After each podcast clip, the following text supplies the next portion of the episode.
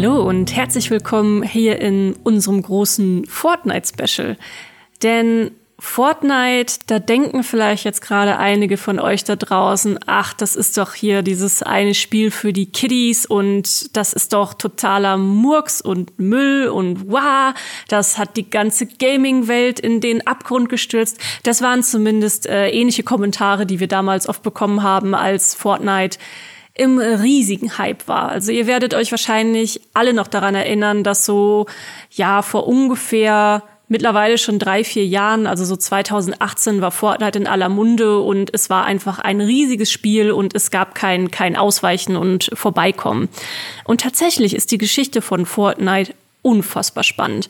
Wir haben es von Anfang an damals begleitet, als es noch ein PvE-Spiel war mit Rettet die Welt. Habt ihr vielleicht mittlerweile schon vergessen, da alle nur noch diesen Battle Royale eigentlich Ableger kennen. Und es hat eine sehr spannende Geschichte seitdem genommen, hat tatsächlich auch einiges in der Gaming-Welt verändert. Wer das alles mal so ein bisschen verstehen will, dem empfehle ich natürlich jetzt diesen Podcast weiterzuhören. Wenn ihr allgemein, wenn ihr vielleicht schon länger mal dabei seid, ein paar mehr von uns gehört habt, äh, dann empfehle ich natürlich auch, äh, uns zu subscriben.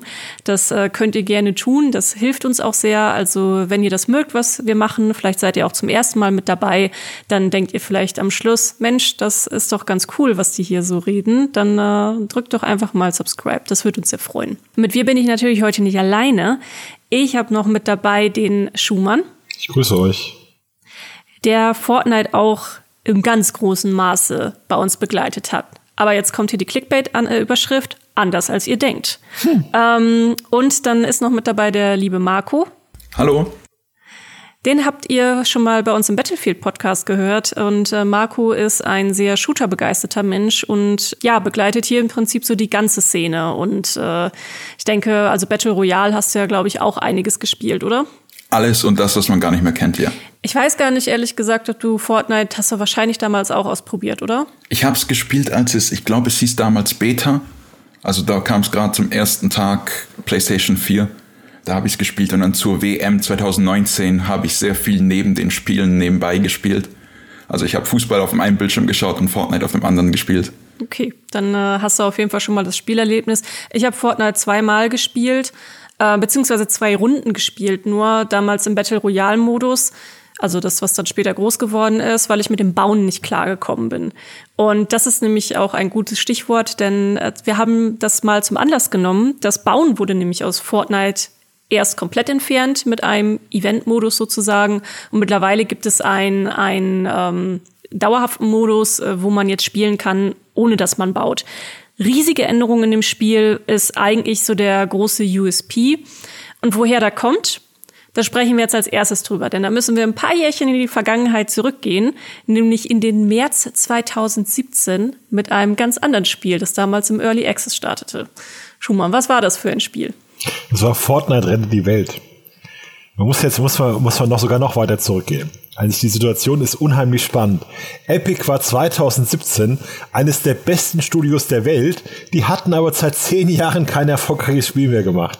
Also das ist wirklich, als würde FC Bayern seit zehn Jahren in der zweiten Liga rumspielen, haben aber noch diesen riesigen Überbau. Also Fortnite also Epic Games hatte 2000 mit dem PC-Spiel Unreal einen der größten Erfolge aller Zeiten. Das gilt heute noch als einer der besten durch, durchheft, durchaus super, super Shooter überhaupt. Dann haben sie diese Engine gebaut, diese Unreal Engine, und die wurde dann eigentlich die PC-Engine, mit der viele andere Games entwickelt wurden. Gut, 2011 war ungefähr, also man muss auch sagen, dass Epic oft so auf Hypes aufspringt. Da haben sie schon so eine Tendenz.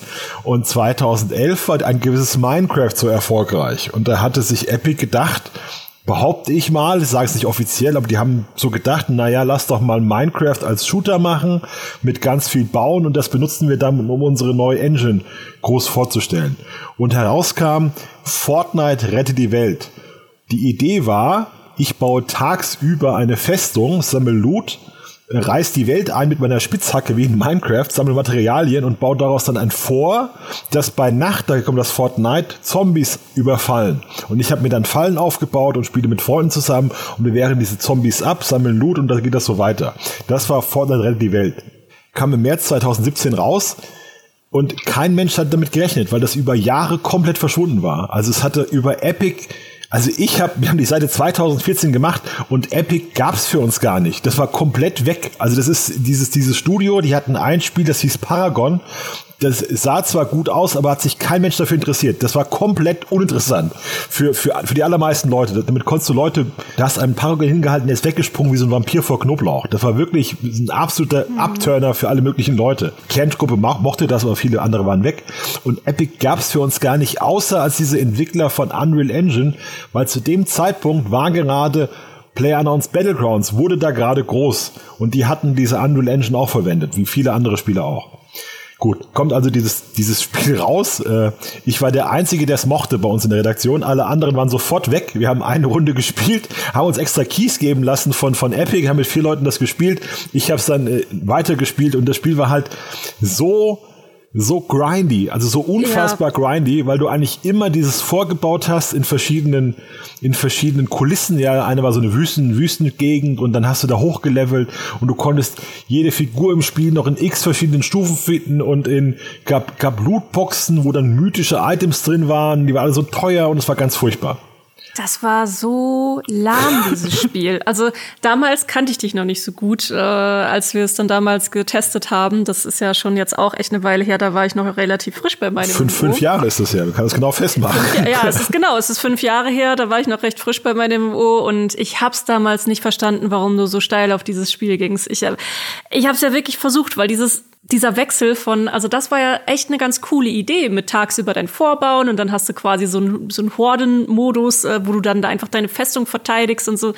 Aber alles drumrum, oh mein Gott, es war so unfassbar grindy, um deine Charaktere weiterzuentwickeln. Ich erinnere mich noch, dass da dann irgendwie so ein mega großer Tree auch war, wo man dann irgendwie die Karten sammeln musste von den Charakteren und äh, das hat dann ewig gedauert, um irgendwie Progress in diesem Spiel zu machen. Es war einfach so lahmarschig. Also ich, ich, ich habe da echt keinen Spaß drin gefunden, aber gut, es, gibt auch Menschen wie dich. Wir haben das Modell von asiatischen Gacha-Games tatsächlich genommen, dieses Progression-System. Und das war für mich halt neu und ich fand es faszinierend. Ich habe mich da reingebissen und einige andere weltweit auch, aber für die große Masse, das, das sollte ja, das ist ja völliger Irrsinn, das sollte ja aus Sicht von Epic Games das nächste Minecraft werden. Die haben das auf PlayStation 4, auf Xbox überall gebracht, dieses Ding.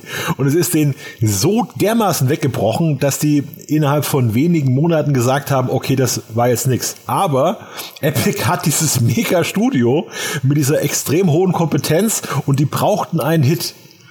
Und nachdem Minecraft nicht funktioniert hat, also behaupte ich mal, dass es so gelaufen ist, hat man sich angeschaut, was funktioniert denn gerade? Oh, PlayerUnknown's Battlegrounds. Gut, dann haben die einfach das Team von Unreal, das noch an einem Ableger gearbeitet hat, haben sie genommen, haben es verknackt in Bottle Royale Modus zu bauen für Fortnite obendrauf innerhalb von zwei Monaten. Innerhalb von zwei Monaten haben die aus Fortnite Rette die Welt diesen zweiten Modus gebaut. Weil diese Engine so flexibel einsetzbar ist, das war genauso geplant. Und haben das Ding rausgebracht.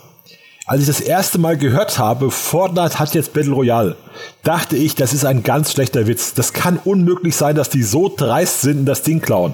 Und der Witz, die Entwickler von PlayerUnknown's Battlegrounds haben dasselbe gedacht.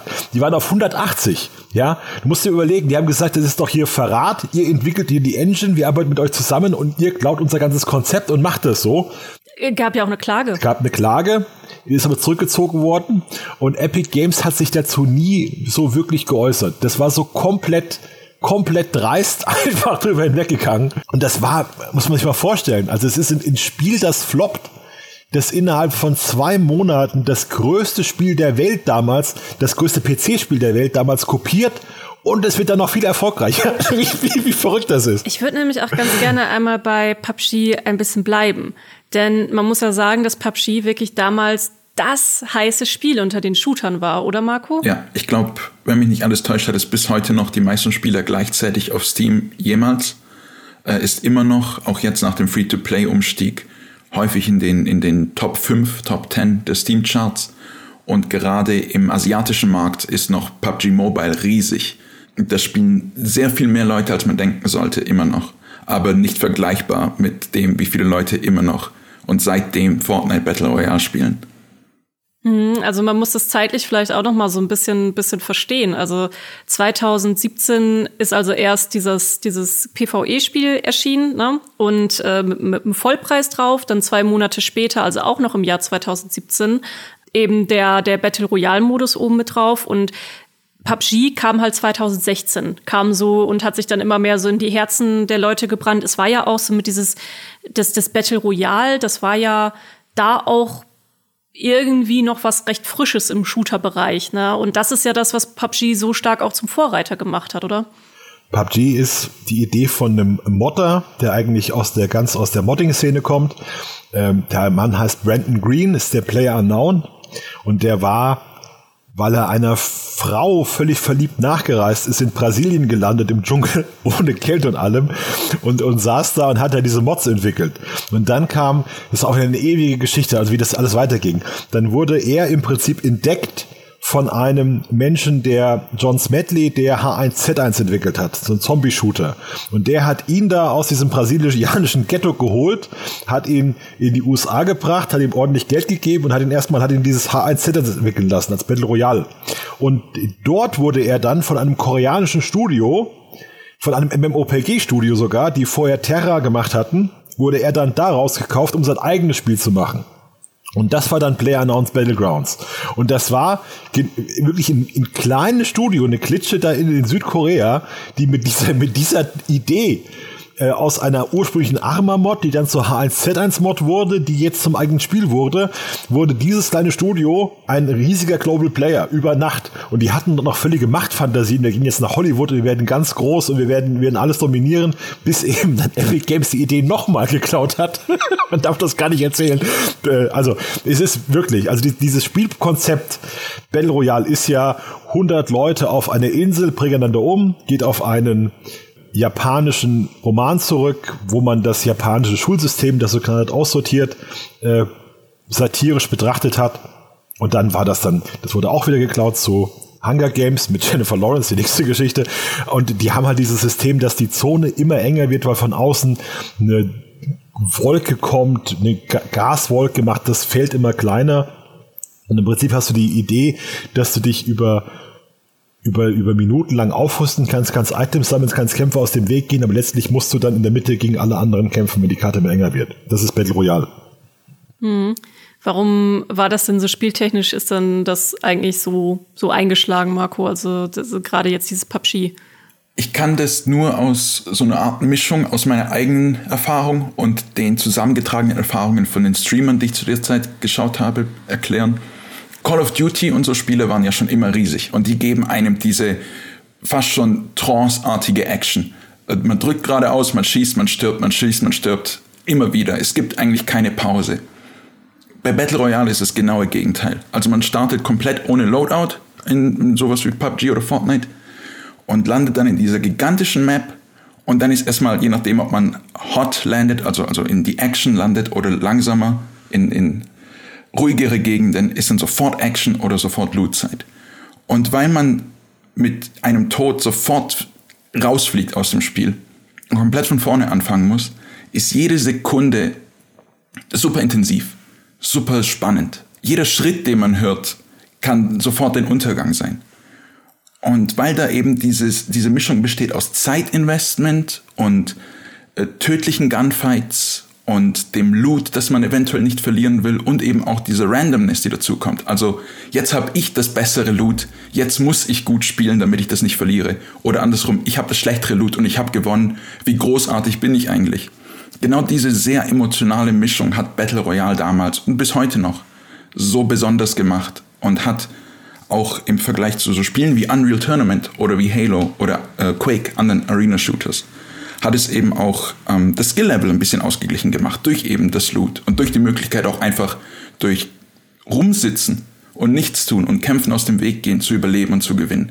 Das heißt, trotz der Intensität und dem hohen Skill-Level vom Gunplay selbst konnten auch Leute gewinnen, die gar nicht Shooter spielen per se, indem sie eben nicht schießen, indem sie mehr oder weniger pazifistisch äh, vorangehen Das ist jetzt ein ganz wichtiges Stichpunkt tatsächlich, denn man muss das alles verstehen, man muss wirklich verstehen, woher PUBG kommt, woher die Beliebtheit dieses Genres kam, um auch verstehen zu können, warum Fortnite dann auf, aus allen Nähten geplatzt ist.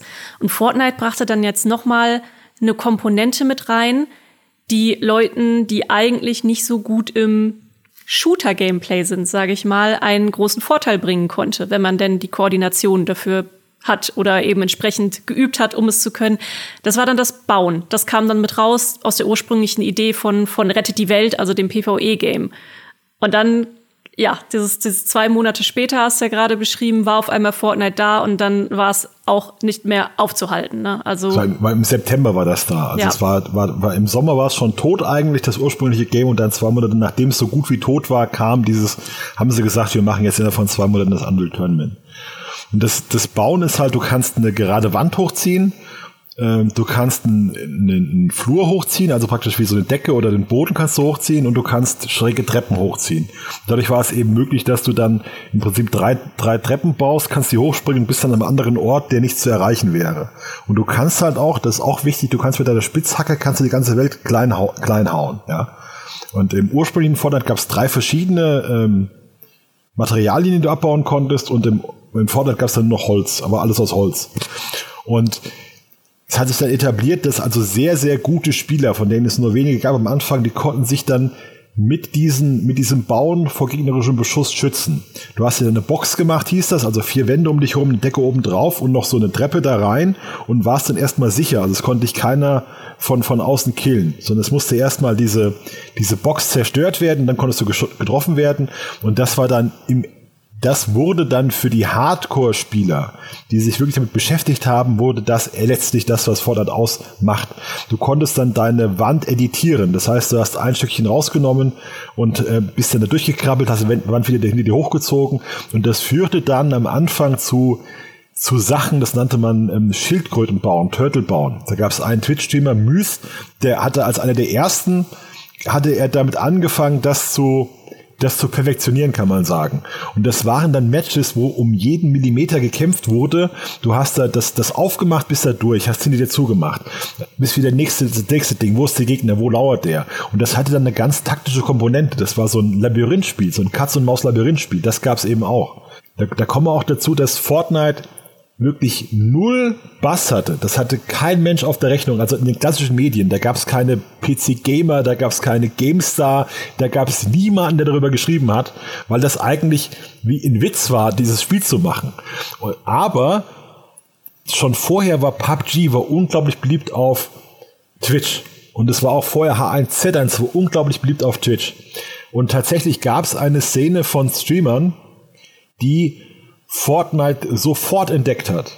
Und das waren tatsächlich Leute wie Ninja, äh, wie Tifu später, wie dieser Myst, über den ich gesprochen habe. Und die wurden innerhalb von wenigen Wochen zu, ex, zu Stars auf Twitch. Was ist vorher, weil wir gleichzeitig mit, mit Fortnite erleben wir einen absoluten Boom auf Twitch. Vorher war Twitch sehr nischig. Es gab einige Leute, die erste Generation von Streamern, Lyric, Soda Poppin, Shroud, Summit 1G, Hardcore-Gamer, nicht so wahnsinnig viel Unterhaltung, wenn ich mal sagen darf, sondern also Shroud ist einer, der äh, Shroud ist einer, der zockt einfach und wenn der mal Hallo sagt, hat er schon viel gesprochen. Also, oder war das damals so? Da war ganz klar Gaming im, Fo im Fokus und das änderte sich alles 2017, 2018. Also Twitch wurde Mainstream, es kam diese ganze Generation von Streamern, die man heute kennt, oder im Großteil davon, einige waren schon vorher da, kamen tatsächlich mit diesem Fortnite-Hype. Also, Ninja Nummer 1 in den USA, äh, Tifo Nummer 2 in den USA und wer da, wer da alles dran war, die kommen alle aus dieser Generation. Und man muss also dazu sagen, damals war das so, dass du als, dass diese Streamer wie Ninja, die sind in Lobbys rein mit lauter Noobs, weil keine Ahnung von dem Spiel hatte. Und die haben die abgeschlachtet. Das war brutal. Und Ninja war in Orden ein sehr guter Spieler. Also es ist immer fies, den so zu kritisieren. Ninja war ein sehr guter, sehr guter Shooter-Spieler.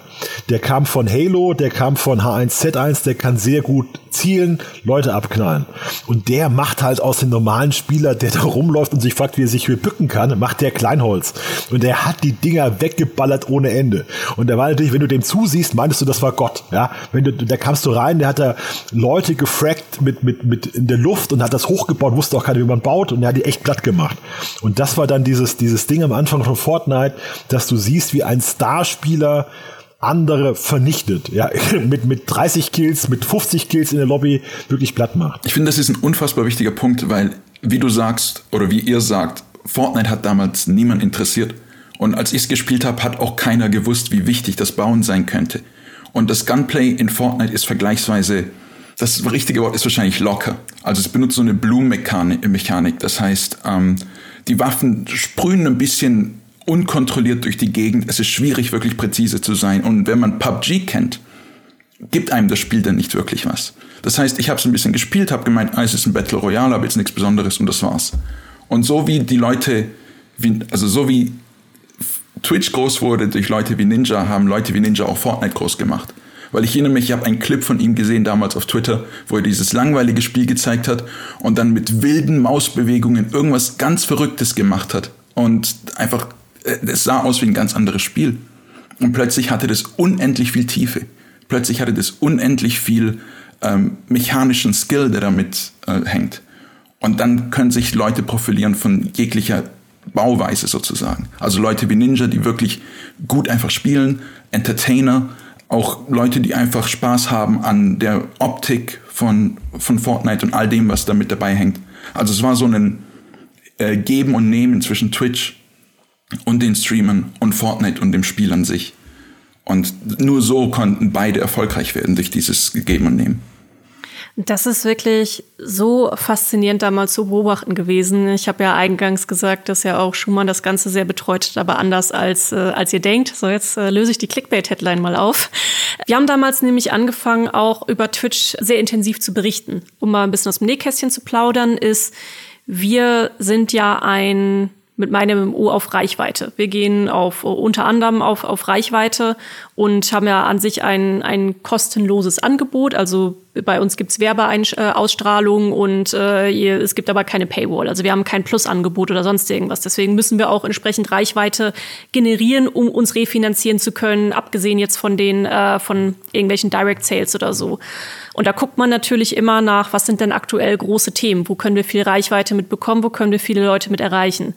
Und damals haben wir dann über unsere Analysetools gesehen, mh, hm, Twitch, Twitch, da liegt ganz schön viel drauf. Also das scheint irgendwie relevant und interessant zu sein.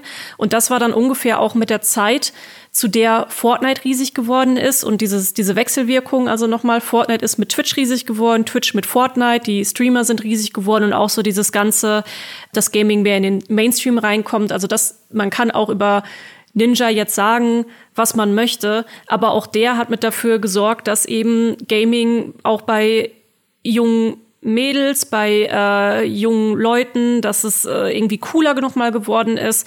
Und Ninja war auch der Erste, der in so einem, äh, ich weiß gar nicht mehr welches Sportmagazin, aber ein ganz berühmtes Sportmagazin, der, der erste E-Sportler oder Gamer war, der da irgendwie auf dem Cover war. Also da ist sehr viel einfach mit Fortnite passiert dann haben wir uns halt damals auch drauf gestützt und äh, Schumann hat dann damals auch so diese Twitch-Coverage angefangen, dann mit zu übernehmen, zu lernen, wie funktioniert das überhaupt, wie funktioniert der Kosmos und hast wahrscheinlich zu der Zeit irgendwie jeden Tag einen Artikel über Ninja geschrieben, oder? Ich weiß nicht mehr, das ist schon so lange her. Aber es war, wir haben schon viel gemacht und auf andere gearbeitet. Ja. Man muss auch verstehen, das ist nicht zufällig passiert, sondern Epic hat ganz gezielt Twitch-Streamer gefördert. Es gab dann das Modell, das heißt Content Creator. Das heißt, du konntest ein, einen bestimmten Code eingeben und dann hast du, wenn du im Spiel diese V-Bucks gekauft hast, die Währung, hat der Streamer, für dessen Code du eingegeben hast, davon wenige Prozent erhalten. Das heißt, jedes Mal, wenn einer, wenn ein Fan von Ninja sich in Fortnite einen Skin gekauft hat, hat Ninja davon 5% oder 10% bekommen.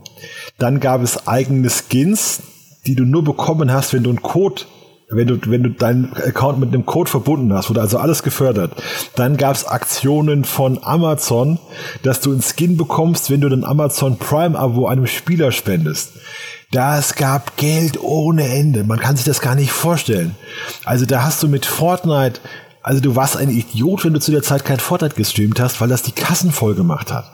Wir, wir wissen heute, es haben im Nachhinein viele gesagt, ich konnte mich erst professionalisieren, also Pokimane hat Chemie studiert irgendwas, wusste gar nicht, ob das überhaupt sicher ist. Pokimane ist heute die größte Streamerin der Welt, wusste gar nicht, ob das überhaupt sicher ist, sich darauf einzulassen, weil das alles so unsicher ist. Kriege ich jetzt Geld gespendet? Was, was kommt für nächstes Spiel? Wie läuft das alles? Das wusste die, wusste, weiß ja kein normaler Mensch. Du sagst ja nicht, ich höre jetzt mit allem auf und lass mich darauf ein, äh, Influencer zu werden, wenn du, wenn du nicht weißt, wie mein, wie, wie ich eigentlich meine Miete bezahlen kann oder wie ich eigentlich meine Klamotten bezahlen kann.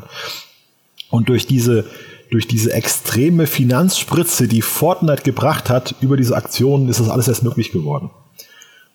Und das war von Anfang an hat Epic Games im Prinzip diese Streamern am Erfolg von Fortnite profitieren lassen mit diesen ganzen Aktionen. Und Amazon auch. Amazon ist auch mit drauf. Das hat sich einfach dann gegenseitig so hart befruchtet, dass es einfach ins Rollen gekommen ist. Und ein anderer Faktor, der da auch noch mit reinspielt, warum Fortnite dann letztendlich auch so durch die Decke gehen konnte, war halt natürlich über das Bauen hat man noch mal andere Leute angesprochen. Es ist auch sehr kindlich, muss man ja auch sagen. Es ist sehr bunt, sehr comichaft. Also ist auch etwas, das kannst du mit keine Ahnung deinen Kindern zusammenspielen, mit äh, unterschiedlichen Altersstufen von Geschwistern spielen. Also es kann schon recht viele Leute einfach ansprechen, auch als Familienspiel. Es stirbt ja auch keiner in Fortnite. Also die, wenn jemand äh, in Anführungsstrichen erschossen wird, dann wird er ja nur wegteleportiert. Ne? Also es ist ein sehr familienfreundliches Spiel. Das ist aber jetzt nicht mal so der ausschlaggebende Faktor, sondern die Events, die waren es damals auch. Der ausschlaggebende Faktor ist, das Spiel ist kostenlos. Also es kann jeder kostenlos ja, spielen. Stimmt. Das ist wirklich, und es ist für alle Konsolen dann, und für PC und für Mobile kam es auch noch. Also es ist maximal zugänglich und es, Events sind wichtig, hast völlig recht, aber es hat ein, Du kannst es kostenlos spielen. Es gibt kein bisschen Pay-to-Pay-to-Win. Es ist nichts versteckt. Es ist nichts Bösartiges an dem Spiel, sondern es ist wirklich kostenlos. Du kannst dir aber Skins kaufen. Das ist das Modell, was auch League of Legends hat, eines der erfolgreichsten Spiele überhaupt. Also du kannst sich deinen Charakter, du hast eigentlich so einen Standard Military Guy oder so eine Figur eben und daraus kannst du dann, wenn du willst, kannst du daraus Darth Vader machen oder ein Basketballstar oder Will Smith oder wer auch immer du willst. Eine Banane natürlich, weil sie so viele Sachen haben. Und es gibt dann, das haben sie auch, weiß ich nicht, ob sie erfunden haben, das heißt Battle Pass für 10 Euro. Dann kaufst du das Ding für 10 Euro und im Prinzip je mehr du spielst, desto mehr Level auf diesem Battle Pass schaltest du frei und desto mehr äh, Belohnungen bekommst du. Ich glaube, da waren sie auf jeden Fall die Vorreiter mit. Ich weiß nicht, ob es schon irgendwie andere Modelle gab, aber bei Fortnite hatte ich auch zum ersten Mal davon gehört. Ich glaube auch, das war das erste Mal, dass es Battle Passes gab. Das ist halt schon insgesamt, das sind halt dann die Skins, mit denen jeder rumläuft, aber es ist schon sehr gut gemacht. Also vom, vom Kosten-Nutzen kannst du bei Fortnite tatsächlich, wenn du willst, komplett kostenlos spielen, alles erleben. Und wenn du einmal 10 Euro ausgibst, kannst du dann diesen Battle Pass kaufen. Wenn du den durchspielst, kannst du dir von dem Geld, was du durch den Battle Pass bekommst, also von den Coins, kannst du den nächsten kaufen, kannst dann endlos weiterspielen. Also es ist wirklich keiner gezwungen, Geld in Fortnite auszugeben. Trotzdem machen es Leute wie irre. Ja, muss man auch sagen, äh, diese, diese Modelle, wir machen ein sehr gutes Spiel und erlauben wirklich freiwillig zu bezahlen. Das hat sowohl LOL als auch Fortnite wirklich reich gemacht. Also da kommt wahnsinnig viel Geld rum wir, wir haben irgendwann mal gehabt, die Zahl, Fortnite hat genug Geld verdient, um, um zweimal Star Wars zu kaufen. Also das sind wirklich riesige Milliardenbeträge. Epic hat ja einen eigenen Store dann gemacht, wo sie dann Spiele gekauft haben und so weiter. Da gibt ja auch wieder tausend Geschichten erzählen, aber Fortnite ist finanziell gesehen, obwohl es wirklich kostenlos ist, ein unfassbares Geldesel, Goldesel für, für Epic Games natürlich. So, jetzt kannst du, kannst du das mit den Events, das ist wirklich spannend, mit den Events kannst du gerne erzählen. Ich wollte dich nicht unterbrechen, ich wollte nur mal klarstellen. nee, du hast recht, das, Kost, das kostenlos hatte ich äh, auch total vergessen gerade. Das mit den, ähm, da hast du natürlich recht, dass das auch ein riesiger ausschlaggebender Faktor ist, dass es natürlich so, äh, die, die Hürden so klein sind, um Fortnite zu spielen. Das, was damals aber dann auch etwas war, was einen riesigen Hype auch unter Entwickler und äh, Entwicklerstudios ausgelöst hat. Warum sich auch einige Spiele so entwickelt haben, wie sie sich haben, ist dieses Event geschehen in Fortnite. Das war nämlich krass und das wurde auch noch beflügelt durch Twitch. Also wenn wir von Environmental Storytelling reden, ne? Da sagt man, dass es andere Spiele gibt, die das ja mega krass machen. Große Open Worlds haben so tolles äh, Environmental Storytelling. Mir fällt jetzt kein, kein Platzhalter dafür ein. Ähm, von, von irgendeinem Spiel, wo man sagt, das ist jetzt das Tollste, aber es ist ja immer wichtig so, oh, über die Umgebung wird ja auch die Geschichte erzählt. Also wie gesagt, gerade in Open Worlds wichtig.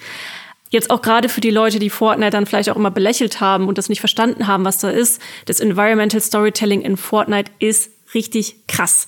Also die haben mit ihren Seasons, erzählen die immer über Wochen und Monate eine richtige Geschichte, über die sich dann auch die, die, die, ähm, die Spieler und Spielerinnen unterhalten haben. Auch über Twitch dann immer ein riesiger Hype. Also nur als Beispiel. Irgendwo taucht dann ein großer lilaner Würfel auf. Ne? Also auf der Map. Keiner weiß, was hat es mit dem Würfel auf sich, ne? Und der, der fängt dann irgendwann, ist er einfach nur auf der Map drauf und alle gucken schon rum, springen da rum, was ist denn das? Ähm, irgendwann fängt der Würfel an zu laufen. Also rollt dann über die Karte und äh, hinterlässt so ein paar Runenzeichen. Da haben wir dann auch Artikel zu gehabt. Ja, was ist denn jetzt für ein Würfel? Was sind die Spekul äh, Spekulationen? Was sind das für Runen? Was bedeutet das? Und immer mit jedem Event wenn das dann vorbei war, gab es dann immer ein großes Highlight, wodurch sich dann die Karte irgendwie verändert. Und da hat man auch schon alles gehabt. Von jetzt in dem Fall ist es ja, dass die, dass dann das Bauen weggegangen ist. Ähm, irgendwann ist dann die ganze Karte zusammengebrochen. Irgendwann gab es das Event mit dem schwarzen Loch, wo Fortnite einfach zwei Tage nicht erreichbar war und alle auf Twitch gebannt auf einen schwarzen Bildschirm gestarrt haben, einfach nur um zu gucken, was passiert mit dem schwarzen Loch, was passiert mit dem schwarzen Loch. Und egal, mit welchem Entwickler oder welcher Entwicklerin ich mich 2008 18 über Spiele unterhalten habe, du hast bei allen gemerkt, so von diesem Ding, diesen Event-Charakter, das wollen wir auch. Das hat ja damals sogar Anthem auch so geplant. Ne? Also Anthem hat auch mal Fortnite als ihr großes Vorbild genannt mit, wie das auf der Karte funktionieren soll, dass dann da irgendwo Höhlen auf einmal auftauchen, weil äh, das Wasser gefroren ist und dies und jenes und mit Warframe, der ähm, Community-Direktorin, mit der Rebecca Ford hatte ich damals auch ein Gespräch mit, ja, wir wollen jetzt auch wieder Events wieder stärker bei uns im Spiel machen. Du hast es einfach gemerkt, alle wollten wie Fortnite damals sein. Also es war echt riesig. Diese Art von ähm, Storytelling er hat einen Namen, jetzt wenn ich der Medienwissenschaftler sein kann, kurz Alternate Reality Game. ARG. Oh, der Medienwissenschaftler, so. der Medienwissenschaftler meldet Ja, der Medienwissenschaftler. Und ähm, das ist das Geniale daran ist, es nimmt etwas, was in einem anderen Medium super beliebt war und macht es interaktiv. Es nimmt dieses Storytelling aus Lost, womit Lost ordentlich auf die Schnauze gefallen ist, weil es das nicht gut beendet hat, aber was es über Jahre so erfolgreich gemacht hat. Das nimmt es in einem interaktiven Medium, lässt die Leute die Sachen selber finden, lässt die Leute äh, interaktiv online in Diskussionsforen drüber reden letztendlich, ich erinnere mich, als ich damals gespielt habe, dieses große Raumschiff, was dann die Map irgendwie zerstört hat und dann gab's schwarze Löcher und alles. Das hat mich so an Lost erinnert und wie die Leute herausfinden wollten, was das schwarze äh, Smoke Monster ist und was auch immer. Also das macht es wirklich clever, nämlich dass es die Leute in eine Community fördert und dass es die dazu bringt, auch darüber zu diskutieren.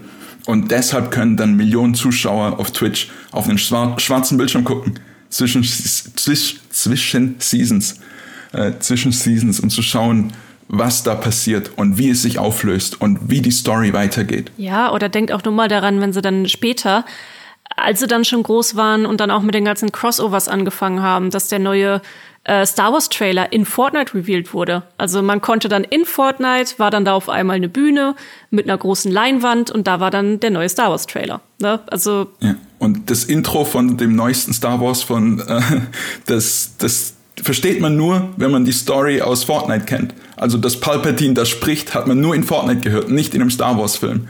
Und das ist auch crazy. Das ist so diese riesige Franchise und ein wichtiges Story-Element passiert in einem Spiel, was gar nicht damit zu tun hat. Ja, Live-Konzerte auch schon drin gehabt, wo dann du da die, die Figürchen siehst, wie da eine Bühne dann auf einmal auf der Karte steht für einen Abend und dann, ich weiß gar nicht mehr, wer da dann gespielt hatte, aber es gab auf jeden Fall auch schon Live-Konzerte. Ja, ähm, Trevor Scott, Ariana Grande. Ah, genau, Ariana Grande, ja, ja. Bei Avengers war auch eine Szene, wo, wo Thor Ärger hat mit so einem Typen, der immer seinen Kumpel abknallt. Das ist im Fortnite, das ist auch herrlich. Ja. Mhm. Äh, wo das angefangen hat, das Tolle war, es hat keine Sau damit gerechnet, weil Fortnite einfach wie ein billiger Shooter aussah. Und man, ich hatte auch gar nicht, ich hatte wirklich nicht auf dem Radar, wie geil Epic Games eigentlich ist. Ich muss es mal sagen. Ich hatte das absolut nicht auf dem Radar. Und das war plötzlich kamen Kometen vom Himmel. Und alle haben gesagt, was zum Geier ist hier los? Das war nach irgendeinem blöden Patch fingen Kometen an. Und dann fingen die an, dass plötzlich war, die Welt geht unter und du hast dann gesehen, dass sich an irgendwelchen Stellen hatten sich Leute im Spiel so, so, äh, Stühle hingestellt, um das Ende der Welt zu betrachten. Also es wurde suggeriert, da guckt sich gerade einer, der gerade hier aus dem Raum raus ist, an, wie die Welt untergeht. Hat alle, alle, alles ging um den, um den Himmel plötzlich. Und dann kam irgendwo diese Idee auf, ah, die Welt geht unter, die machen wohl eine neue Karte. Und das war dann plötzlich so eine ganz neue Idee, weil das hatte man gar nicht auf dem Schirm. Man dachte ja, das Spiel ist total statisch. Warum soll sich denn was auf der Karte ändern? Was ist das denn für eine irre Idee? Und dann fingen die an, es gab einen Hotspot im Spiel, der hieß Tilted Towers. Tilted Towers muss ja auch verstehen, dass es verschiedene Locations im Spiel gibt, die sich auch anders spielen. Und Tilted Towers waren, war so eine heiße Zone, wie Marco erklärt hat.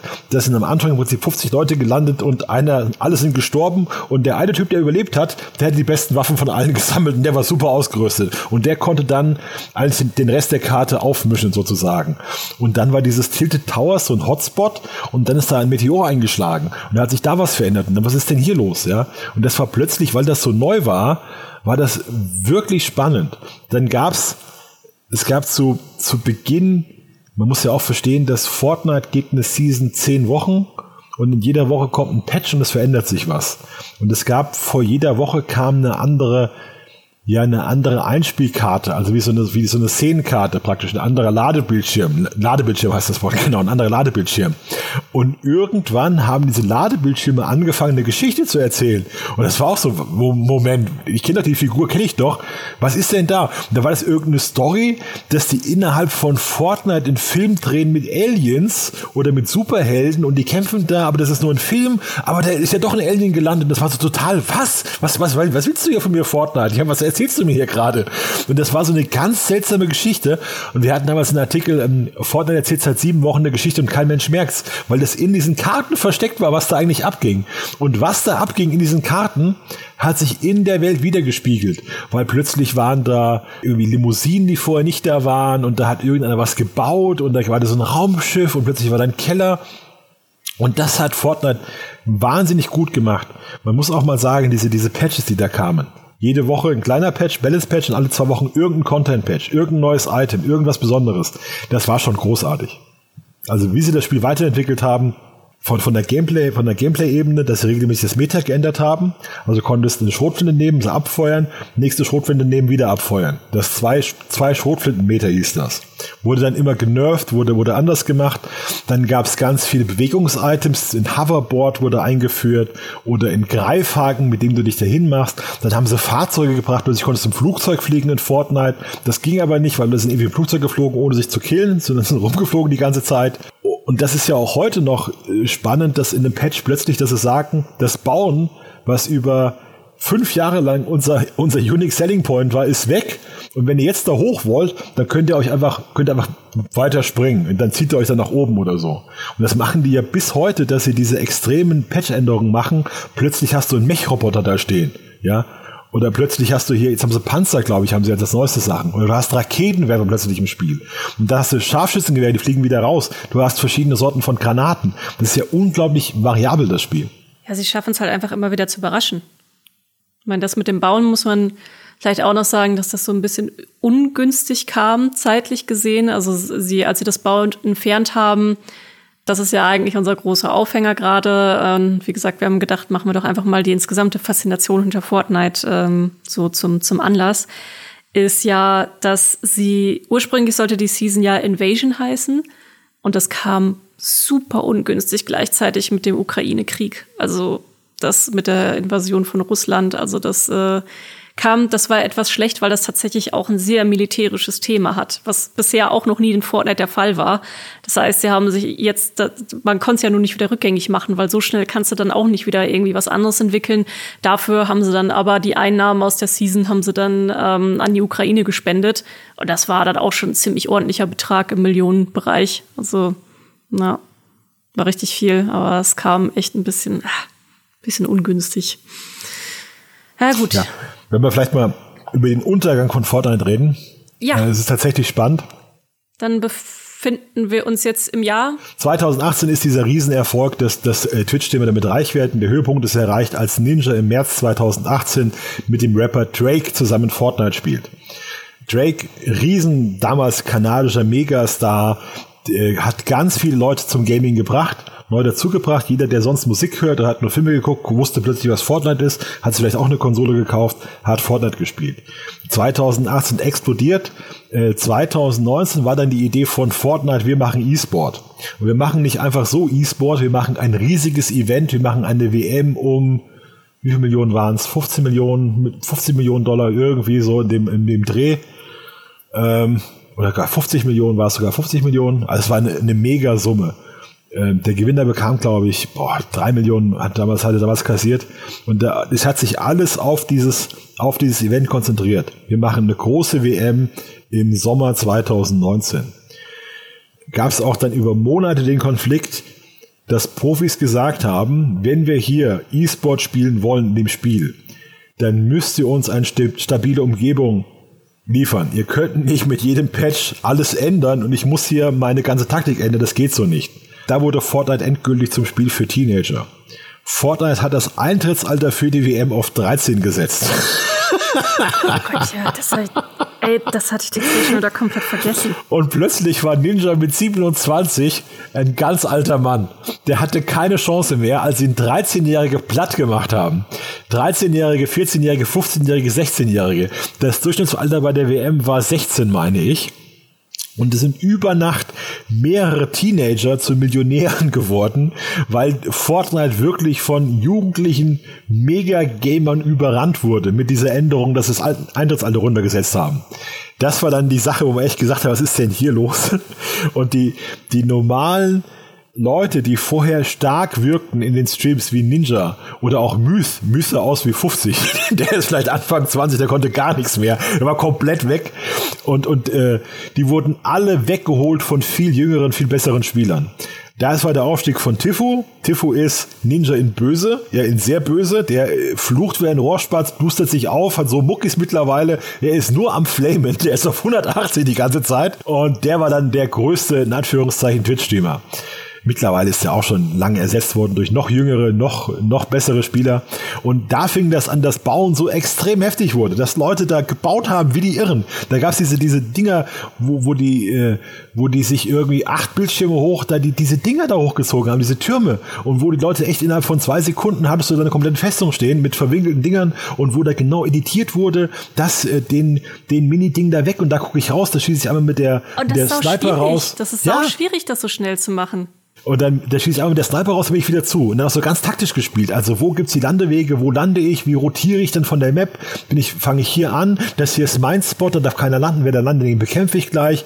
Und da fing Fortnite wirklich an, in diese E-Sport-Sache zu geben. Es gab dann einen Typen, das darf man gar nicht erzählen.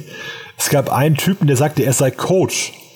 Und so, der hatte dann bei der Fortnite WM praktisch alle großen Teams unter seinem Vertrag. Und der als Coach hat nämlich jedem Team gesagt, wo sie langlaufen sollten und hat das sozusagen koordiniert, damit sich seine Teams nicht sofort an der ersten Minute gegenseitig killen, sondern dass die erst im Laufe des Matches aufeinandertreffen. Das war der Coach, der hatte die Aufgabe zu coachen. Also da kann man mal sehen, dass eigentlich in, in Titel wie, wie Fortnite ist nicht als E-Sport geeignet. Das geht nicht, weil ja, weil du Absprachen hast, ich lande hier, du landest da, wir gehen uns aus dem Weg, wir, wir machen den Sieger unter uns aus, äh, weil das zu zufällig ist, wer wo landet, wer auf wen losgeht. Das ist so anfällige Manipulationen, dass man das gar nicht lösen kann. Also der, der E-Sport von Fortnite ist mega anfällig mit, durch dieses System 100 gegen 100 und jeder, oder 100 Leute und jeder spielt gegeneinander. Weil wenn ich dir sage, Leia, äh, du bist meine Freundin, du landest hier im Norden, ich lande im Süden und wir gehen uns das ganze Match aus dem Weg, bis wir nur noch wir zwei übrig sind, einer von uns beiden wird ein Erster oder Zweiter, dann wer will das denn nachvollziehen? Ja, wer will mich denn dafür bestrafen? Wie, wie soll das denn einer nachvollziehen? Und ja. das ist ja hoch unfair einfach. Und das war damals auch so. Jetzt erinnere ich mich auch wieder, dass das dann auch äh, echt Probleme da gemacht hat, dass auch das so mehr oder weniger so eine geheime Meta war, dass es da diese Absprachen gab. Und das ist wirklich ein Problem von Fortnite gewesen, dass sie dieses, dieses Riesen-Event haben und dann war es auch völlig hohl. Da haben sie, haben sie auf der Leinwand oben drüber, wurde das Spiel übertragen, aber es war den Spielern streng verboten, auf diese Bildschirme zu schauen, weil dadurch bekamen sie unfaire Informationen. Und hatte ein armer Knecht, hat nach oben gelinst und wurde dann aus dem, aus dem Turnier verbannt. Und während in Wirklichkeit also offenkundig komplett andere Sachen abgingen, was da so gemauschelt wurde. Für dieses Event gab es eine wochenlange knallharte Qualifikation, wo alle Streamer rausgeflogen sind, außer Tifo. Die haben es alle nicht geschafft, sich zu qualifizieren, sondern es haben dann wirklich Teenager unter sich ausgemacht. Also es gab, glaube ich, Psalm ist Zweiter geworden mit ein paar Millionen. Der war schon älter als 20, aber sonst waren das eigentlich fast alles wirklich junge Leute aus Südamerika, aus den USA, auch äh, aus Wien einer. Die hatten waren im Duo-Weltmeister und so weiter. Es haben dann viele gesagt, ich spiele Fortnite nur noch wegen dieser WM, ja wegen des Geldes, eigentlich ist die Luft schon lange raus. Und tatsächlich ist Fortnite nach dieser WM drastisch eingebrochen. Es war nach anderthalb Jahren Fortnite-Hype war plötzlich die Luft ziemlich raus. Du hast auch gemerkt, bei Epic Games, die waren auch kaputt. Es kam ein Insiderbericht, wie Epic Games es eigentlich schafft, alle zwei Wochen ein Patch zu bekommen, hinzubekommen, wie das alles läuft. Und die haben einfach knallhart am äußersten Limit gearbeitet. Nach dem Motto, wir bezahlen nicht jetzt Überstunden, wir, wir heizen jetzt hier voll durch und wenn du nicht mehr kannst, dann holen wir halt einen neuen. So muss es halt, so muss es wohl zwei Jahre lang gewesen sein. Man weiß es nicht so genau, weil darüber auch keiner gerne spricht, aber die haben wohl dieses Eisen so lange geschmiedet, wie es nur ging. Ich weiß auch nicht, wie es sonst funktionieren soll. Und es war tatsächlich, war dann Mitte 2019, war das alles gelaufen. Also es war dann wirklich kaputt. Die hatten dann zwar vor 2020 wieder eine große WM zu machen, aber wir wissen ja alle, wie das dann weiterging mit dem, mit diesem, mit diesem Virus, mit dem wir nicht sprechen wollen. Dann kamen tatsächlich, das ist dann für, kann Marco erklären, was dann, was dann auch in der Spielebranche los war mit Apex Legends und COD Warzone, dass dann eben diese neuen Spiele kamen, die auch viele abgezogen haben. Genau. Ähm, man kann nämlich Fortnite nicht im Jahr 2022 besprechen, ohne die Konkurrenz auch zu erwähnen, die noch relevant ist. Und das sind, wie du richtig sagst, Apex Legends und Call of Duty Warzone. Ich fange vielleicht mit Warzone an, einfach weil das gerade die meisten ähm, Änderungen durchgeht, genauso wie Fortnite. Warzone ist eine Art ja, Notlösung mehr oder weniger, ähnlich wie es Fortnite damals war. Die haben ein Spiel genommen, was eigentlich ein ganz anderes Spielprinzip hat, nämlich Call of Duty Modern Warfare, und haben dann, ich glaube, es war vier Monate nach Release, ich glaube, Modern Warfare kam November raus, äh, 2019 und dann Warzone März 2020, haben sie ähm, die Karten, die es schon gab in Modern Warfare, zusammengefügt zu einer großen Karte. Und dann haben sie es released, glücklicherweise aus Sicht von Activision, die Woche, wo Corona wirklich angefangen hat. Es gibt Statistiken, dass zu der Zeit die Downloads bei, bei Providern wie Telekom oder was auch immer so hoch waren wie noch nie, einfach weil sich alle plötzlich Warzone runtergeladen haben. Es war auch kostenlos, es war eine bekannte Franchise, es hat dieses Gameplay, was Leute kennen und man spielt das dann Crossplay mit seinen Freunden, egal wie. Und so hat jeder, den ich kenne, auch Leute, die sonst normalerweise nie spielen, in dieser neuen Situation, wo man daheim sitzt und nicht weiß, was man tun will, haben sich Warzone runtergeladen. Und Warzone hat dann mit der Zeit einige Probleme gehabt, einige grundlegende Probleme mit dem Balancing, mit Cheatern, mit fehlendem Content. Aber es ist halt bekannte Ware. Und Leute waren dann schon dran gewöhnt und es bietet ein ganz eigenes Gameplay mit den Loadout-Drops und mit Killstreaks und all dem Zeug. Das war dann ein ähnlicher Konkurrent. Ich weiß jetzt nicht aus dem Kopf, wie die Twitch-Zahlen waren im Vergleich zu Fortnite, aber es war riesig. Es hat sich nämlich verteilt auf, manche Leute haben das als Warzone gestreamt, manche als Modern Warfare. Ich konnte es jetzt auf die Schnelle nicht genau überprüfen. Das aber es sind sehr viele hingewechselt von Fortnite auch. Wie, wie Tim, Tim the Tatman ist dann damit groß geworden. Tifo hat es dann gespielt und so weiter. Ist ja auch wieder eine erwachsenere Variante. Also das war dann ja auch wieder so ein Anreiz für, für die Warzone. Ne? Genau, und es hat eben kein Bauen. Und es hat mit Loadouts auch etwas, was die Leute kennen. Das reduziert die Randomness. Also ich weiß immer, ich will genau diese Waffe und genau diese Waffe ist Meta und ich habe sie mir perfekt nachgebaut, weil es mir Mike auf der Webseite mein MMO so gesagt hat. Und dann ballern sie die Leute eben weg mit perfekter Effizienz. Das fehlt in so etwas wie Fortnite. Und das ist eben ein angenehmes Spielgefühl, zu wissen, ich kann manipulieren, was ich bekomme, wie ich spiele und wie ich auch ähm, mit dem Kreis umgehe und all das. Muss auch sagen, dass COD Warzone war, war wirklich die sowas von Reaktion auf Fortnite, das kann man sich kaum vorstellen. Also die hatten das ein Jahr vorher angekündigt als wir bringen ein ganz neues Spielerlebnis und wir werden das immer weiterentwickeln und zwinker zwinker. Und das war eigentlich, ihr kennt doch diese, hey, kennt ihr dieses Fortnite, jungen Kids, hey, kennt ihr dieses Fortnite? Wir kennen das auch. also so war das eigentlich. Man hat dann über Monate gewartet, wann das Anführungszeichen, große Geheimnis, Anführungszeichen oben endlich kommt. Aber es war jedem klar, Call of Duty geht volle Pulle auf, auf Battle Royale. Die müssen das einfach machen. Und das Spiel hat dann tatsächlich auch gelitten. Also wo sich Fortnite immer wieder neu erfunden hat mit neuen Maps, mit neuen Modi, mit neuen Gadgets. Warzone hing fest. Es hatte, glaube ich, eineinhalb Jahre die exakt selbe Map. Dann kam die exakt selbe Map mit ein bisschen mehr Retro. Und das hatten dann Leute ein Jahr lang. Und es sind Leute einfach abgeprallt ohne Ende. Also das hat Spieler verloren, das hat geblutet in der Hinsicht ohne Ende. Und jetzt die neue Map Caldera hat ein neues versucht, hat es nicht ganz erfolgreich geschafft. Dazu noch mit Vanguard, mit einem Spiel, was nicht gerade gut ankam. Man hat gemerkt, die Engine ist keine Unreal Engine. Die kann das nicht so, die ist nicht so adaptiv, sie kann nicht so gut reagieren. Sie fällt unter dem eigenen Gewicht zusammen, dass man da drei Spiele irgendwie in eins packt. Und Warzone musste sich jetzt auf ähnliche Art und Weise neu erfinden und wird es weiter tun mit Warzone 2, damit es in irgendeiner Form wieder funktioniert. Ein Problem, was Fortnite nicht hat und wahrscheinlich nie haben wird. Mhm. Warzone hatte auch ein sehr starkes Cheater-Problem, das es bei Fortnite so nicht gab. Also Warzone war wirklich von Cheatern verseucht von Tag 1. Bei Fortnite, es gab schon Hacker, aber Epic Games hat immer sehr hart reagiert. Es gab mal einen Fall, der ist ganz bekannt, da hatte ein Twitch-Streamer zur Unterhaltung ein, auf einem zweiten Account einen Aimbot benutzt. Und er hat gesagt, er, er wollte mal zeigen für YouTube-Content, wie, wie gut man Fortnite mit dem Aimbot spielen kann.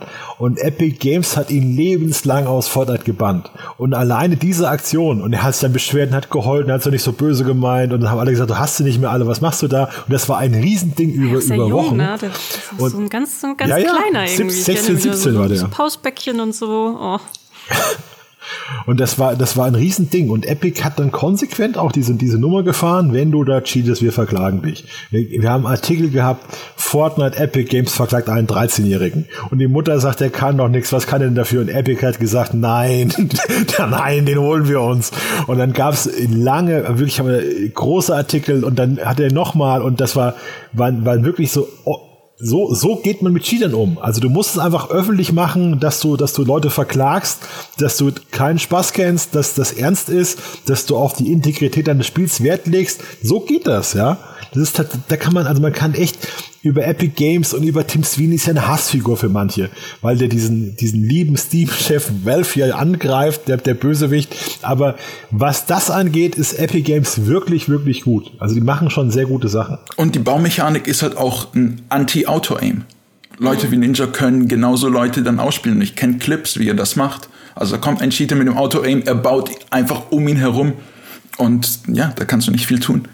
Ja, und dann haben wir halt, also um nochmal auf den Fall von Fortnite jetzt zurückzukommen, wir haben dann eben eine Warzone gehabt, die sich auf einmal in den Fokus gerückt hatte. Also war halt eins der Hype-Spiele, sage ich mal, als die ähm, Pandemie damals startete. Ich habe es mir damals auch runtergeladen und relativ lange gespielt. Ähm, und dann kam auch noch Apex Legends, also von EA. Mittlerweile tatsächlich das Zugpferd von EA, was man dem kleinen Anführungsstrichen Apex Legends so auch nicht unbedingt zutraut, weil es nicht so eine große mediale Strahlkraft hat, aber es ist ein sehr gut laufendes Spiel trotzdem, oder? Apex kam ein Jahr vor Warzone, also im Februar 2019. Der 4. Februar, das weiß ich genau, weil ich habe mich sehr darauf gefreut. Es wurde quasi über Nacht angekündigt, es kam einfach raus und es war im Titanfall-Universum und ich liebe das Titanfall-Universum.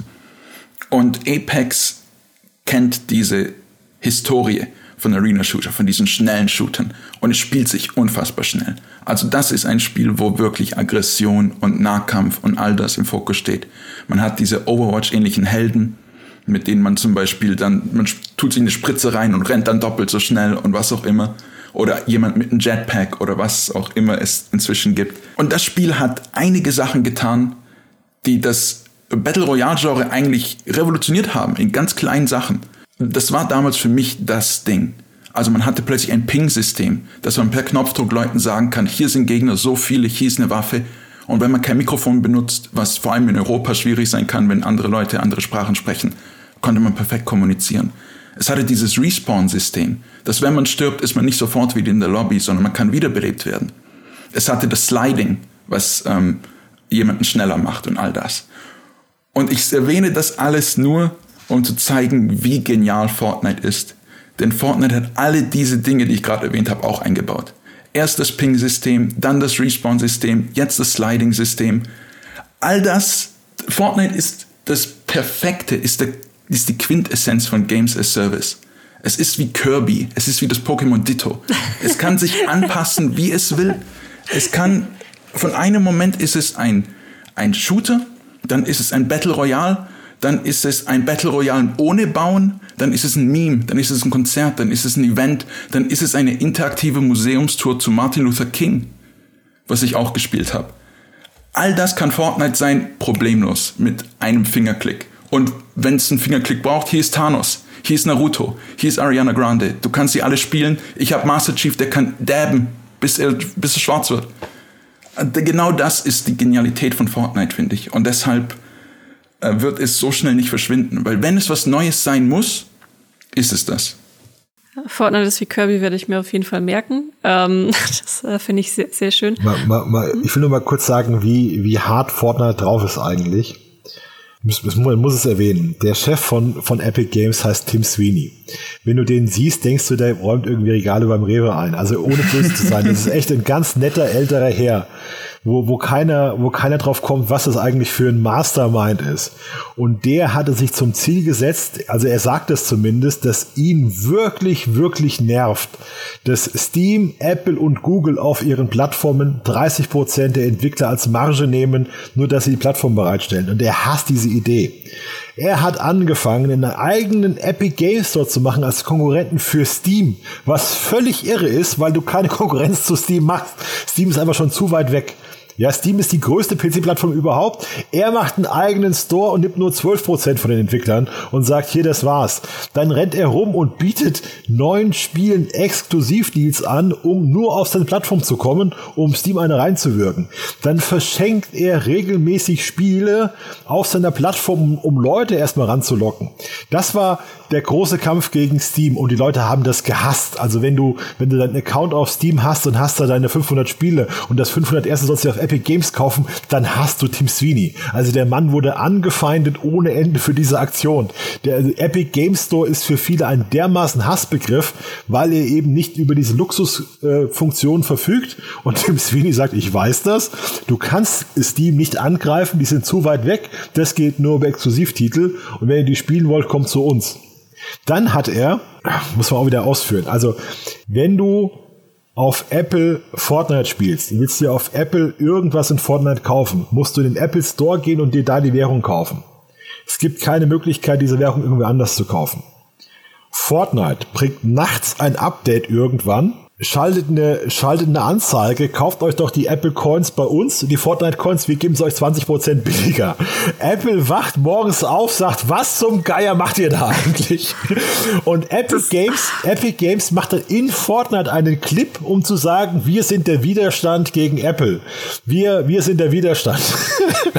Die haben ja diesen ganz berühmten Spot von Apple einfach nachgebaut, der im Prinzip äh, ja auf George Orwell und 1984 anspielt. Der war ja damals auch riesig mit Wir gegen den kleinen Mann. Ja, wir gegen den großen Mann, gegen den großen Konzern, ja. Äh, wir gegen den, wegen den Großkonzernen, genau. Und das, das haben sie ja dann auch nachgemacht mit diesem Clip. Und das, das Bescheuerte war, also da muss ich auch sagen, das fand ich auch nicht ganz so nicht okay, dass dann das meist junge Publikum von Fortnite so instrumentalisiert wurde, weil die haben das natürlich sofort aufgenommen.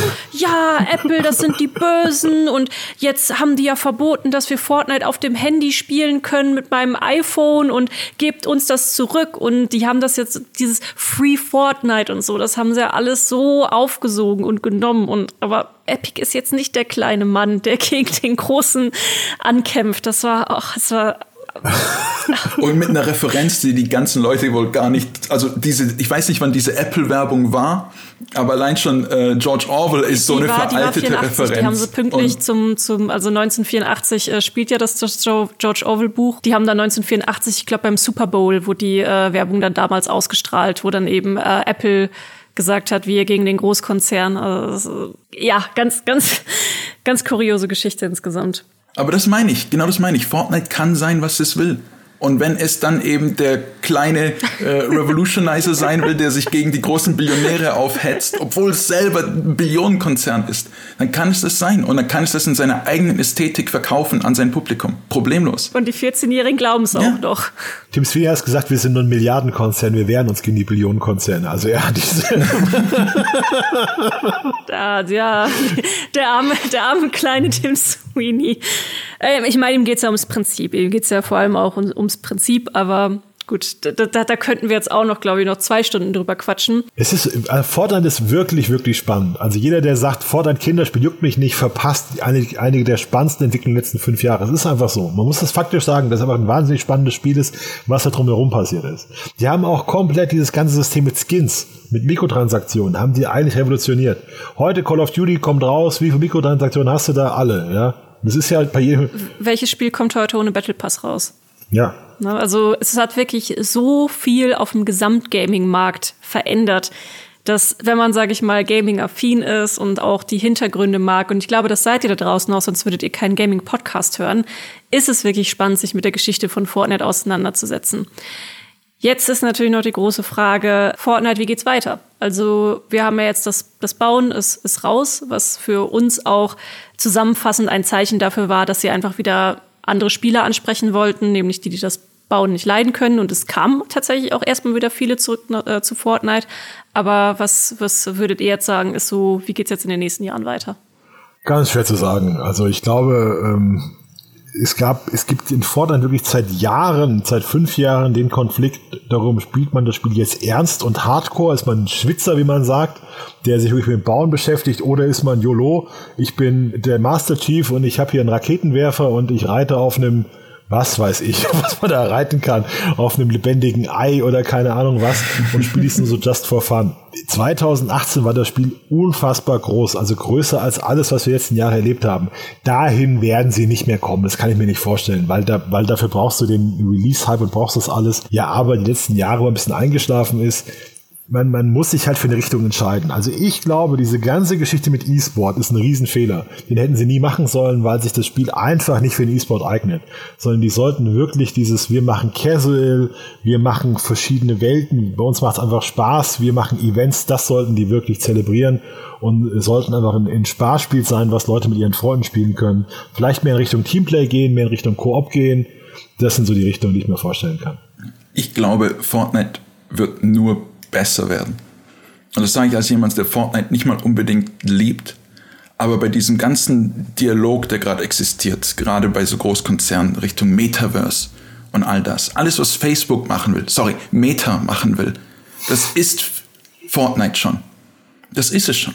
Es ist all dieses, vor allem wenn man bei einem Ariana Grande Konzert dann mitmacht und plötzlich kein Fortnite mehr spielt, sondern mit Leuten etwas erlebt das ist das. Es ist dieses Sandwich, was sein kann, was es will. Gerade jetzt auch mit dem Bauen, was rausfliegt, sind so Leute wie ich wieder interessiert.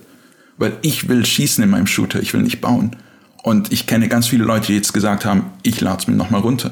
Ich gebe dir nochmal eine Chance. Und ja, alles, was Meta und Co. machen wollen, ist einfach nur Fortnite sein, ohne das Ballern. Und ich glaube, das wollen Leute nicht per se. Die wollen lieber das, was Fortnite bietet. Also ob es jetzt an die Höhen rankommt wie 2018, als da Geld reingeflossen ist ohne Ende, das weiß ich nicht. Also so viel Geld war da drin, dass ich nicht glaube, dass es nochmal nachgeholt wird oder wieder rekreiert werden kann.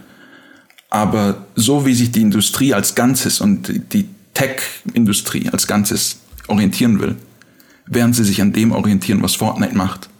Und ich glaube, Fortnite wird blicken, dass es da in einer perfekten Situation ist, um das auszunutzen und sich da nochmal zu platzieren als, als de facto der, der Beste in, als Metaverse, als Spiel, als Erlebnis für eine Gruppe von Freunden.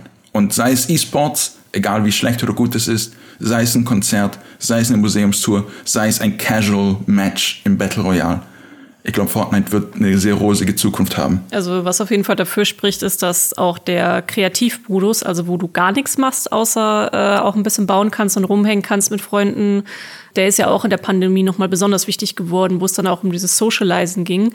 Und gerade Social Games sind in den letzten zwei Jahren extrem gewachsen. Also alles im Bereich von Among Us oder eben auch die Survival-Spiele wie Rust, wo du einfach mit einer Gruppe zusammen was erlebst. Und das, da, da denke ich auch, dass Fortnite da auf jeden Fall die Nase mit vorhaben wird, äh, vorn haben wird. Wie es jetzt so allgemein dann mit dem Battle Royale-Genre ist, wird man dann auch noch mal sehen müssen. Es steht ja auch, also ich ich denke, wir müssen auf jeden Fall auch noch mal so einen, so einen allgemeinen Shooter-Podcast machen mit, äh, was da jetzt überhaupt äh, in den nächsten Jahren auf uns zukommt, ähnlich wie wir es schon mit MMOs gemacht haben, weil das ist nämlich auch eine spannende Diskussion, wo sich Shooter hin entwickeln. Aber das wird den Rahmen hier heute sprengen.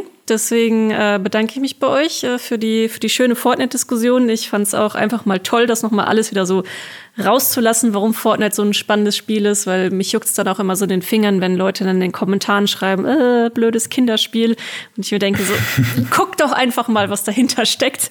Ich hoffe, das konnten wir euch jetzt mal vermitteln, egal ob man es jetzt mag oder nicht, wo einen dann das äh, Fortnite hingeführt hat im Gaming.